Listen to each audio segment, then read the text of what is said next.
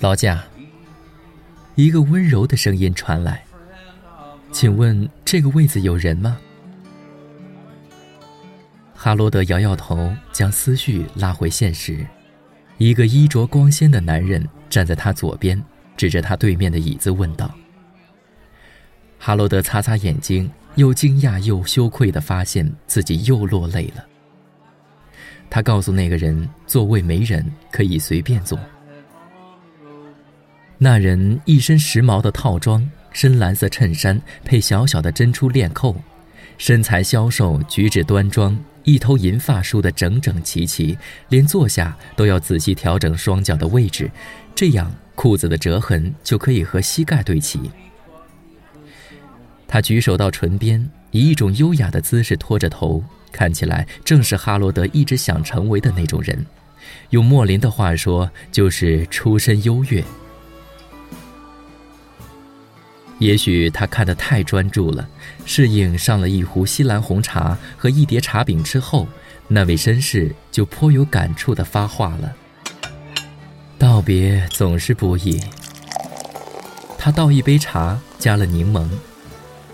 哈罗德解释，他正在走路去看望一个自己多年前辜负了的女性朋友，希望这不会是告别，而是希望她可以活下来。说这话的时候，他没有直视那个绅士的眼睛，而是盯着桌上的茶饼，饼上的黄油已经融了，看起来像金色的糖浆。绅士将茶饼从中间切开，切成细细的一片一片的，边吃边听哈罗德说话。咖啡厅里又吵又乱，窗户上都是雾气。桂妮不是很讨人喜欢的那种女人，她一点也不像酿酒厂里其他女工那样小鸟依人。她脸上还有些汗毛，当然不是胡子那种，但总有人取笑她这一点，给她起绰号，这让她很难过。一口气说下来，哈罗德甚至不确定对方听不听得到。他惊讶于那绅士将一片片茶饼送入齿间的利落手法，而且他每吃一片都要擦擦手。你要不要也来一点？绅士说道。呃，不用了，不用了。哈罗德举起双手直挡。我吃一半就足够，浪费就太可惜了，请不要客气。银发绅士将几片切好的茶饼整齐地排放到一张餐巾纸上，然后把碟口转向哈罗德，将完整的那一半递给他。我可以问您一个问题吗？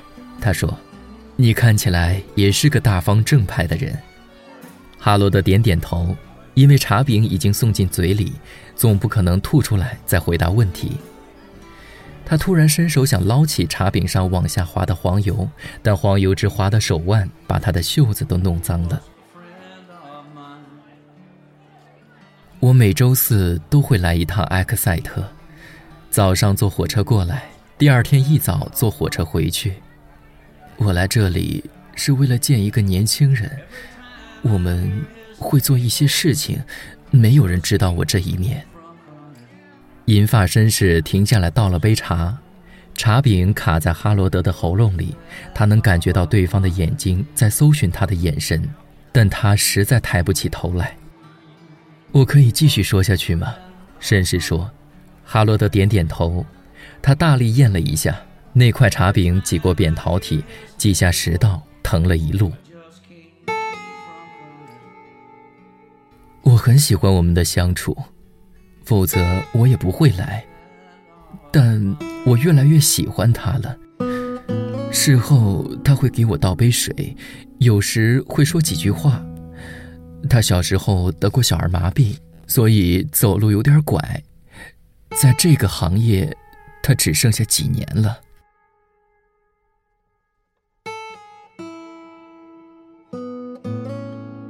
银发男人第一次踌躇起来。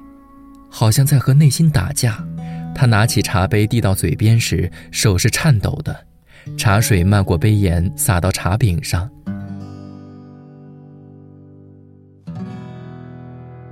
他打动了我，这个年轻人，他用一种言语无法表达的方式感动了我。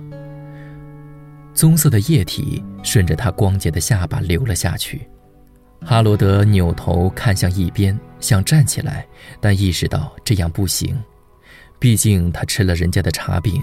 但同时，他又觉得这样目睹他人的无助是一种侵犯，而人家对他可是和蔼大方、礼貌优雅的。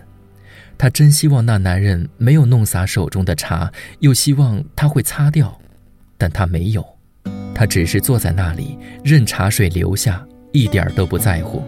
那茶饼眼看着就要毁了。那男人艰难的继续下去，语速慢下来，慢慢变成只言片语了。我我会舔他的运动鞋，这是我们会做的事情之一。但，但我今天早上才发现，他的鞋子脚趾的那个位置穿了个小孔。他的声音颤抖起来。我我想买一双新的，又怕冒犯了他。但我又忍受不了他穿着破了的运动鞋走在街上，他的脚会湿的，我该怎么办？他的嘴紧紧抿起来，仿佛在努力把即将喷涌而出的痛苦咽回去。哈罗德想象着火车站月台上站着一位绅士，穿着时髦套装，和旁人看起来一模一样。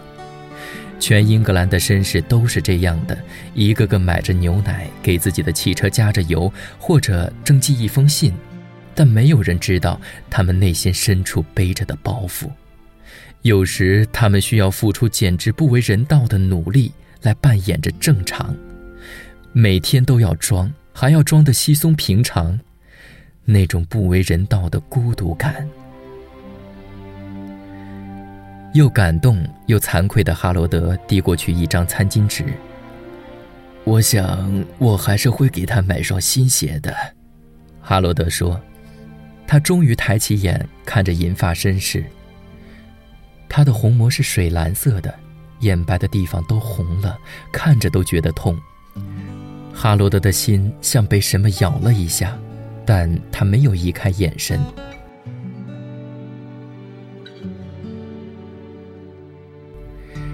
两人就这样对坐了一会儿，一言不发，直到哈罗德心中一亮，笑了起来。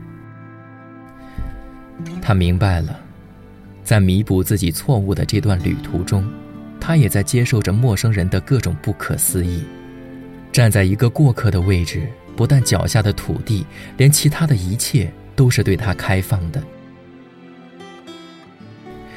人们会畅所欲言，他可以尽情倾听。一路走过去，他从每个人身上都吸收了一些东西。他曾经忽略了那么多的东西，他欠归尼和过去的那一点点慷慨。